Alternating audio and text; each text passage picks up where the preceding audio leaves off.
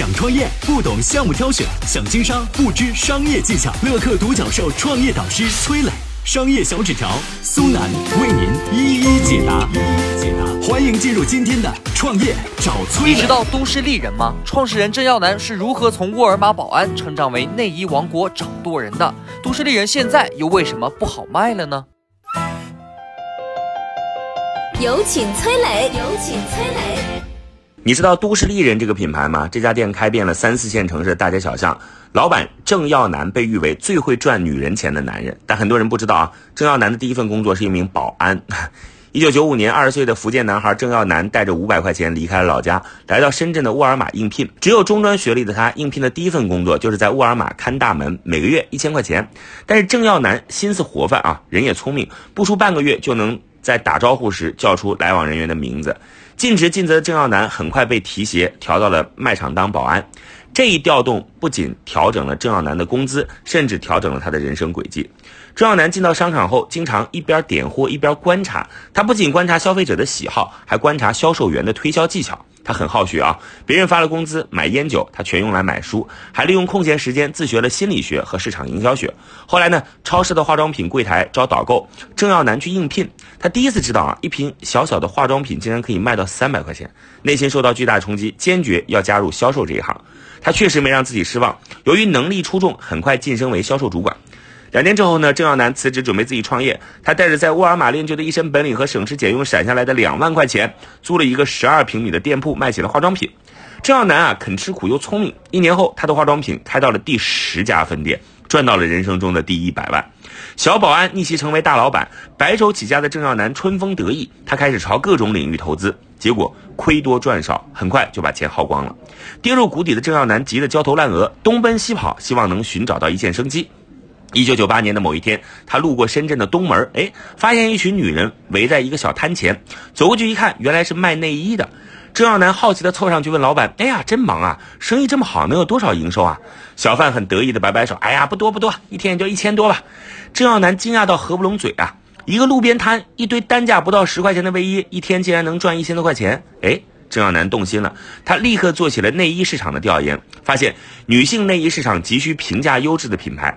说干就干吧！一九九八年，郑耀南成立了都市丽人的内衣品牌，瞄准终端市场，主打性价比。但光靠开店开不出一家大公司啊！就像小保安，如果只盯着防贼，就永远无法成为主管。从懂销售到做品牌，从小老板到企业家，郑耀南要走多少路呢？接下来，我们有请商业小纸条。我曾经呢跟很多创业者沟通过，发现创业者最大的痛点就是缺少资源、缺少链接。于是呢，我们创立了创业者社群乐客独角兽，现在啊已经有三万多人了。有人在这找到了创业机会，找到了客户、渠道商、投资人。下拉手机屏幕，在节目简介里边有我的个人微信号，我在社群等你。有请商业小纸条，请商业小纸条。必须得说啊，郑耀南的成功离不开他的钻研和创新精神。从做保安那时候开始，郑耀南就有一个习惯，叫坚持每个月至少读一本书，每天晚上都要写一些日记。他随身带个小本儿，跟人聊天的时候，哎，突然灵光一现，有什么灵感了，马上掏出笔记在小本儿上。都市丽人成立的初期呢。呃，郑耀南敏锐发现，说传统的内衣店只卖女士文胸，但很多人还有睡衣呀、袜子呀、男士内衣的需求。于是他把都市丽人打造成一家叫贴身衣物一站式采购的店铺。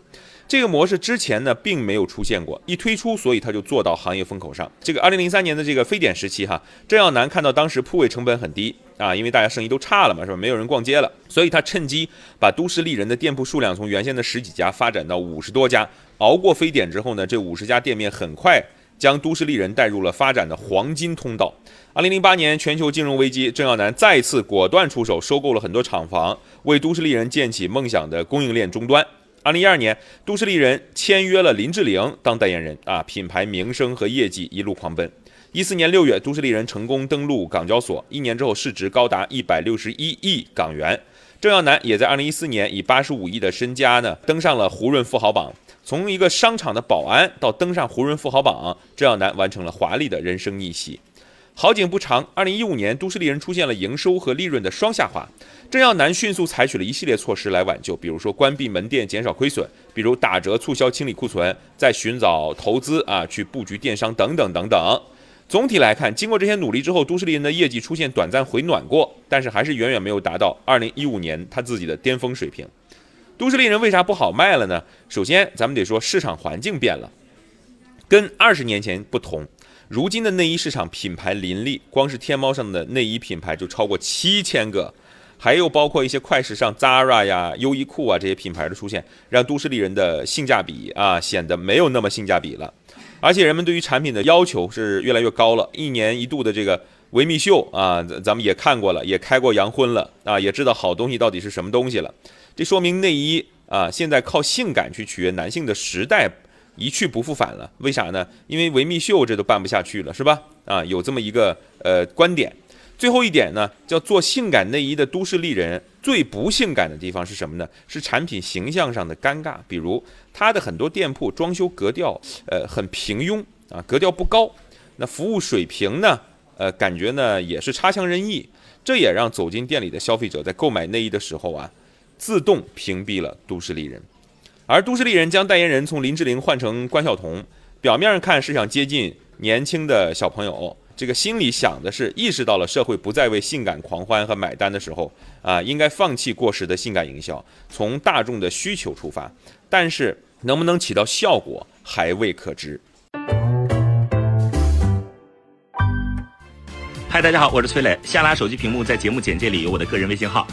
朋友圈我会分享创业思考、商业观察，以及和支付宝、抖音等巨头合作的创业好项目，欢迎您来交流。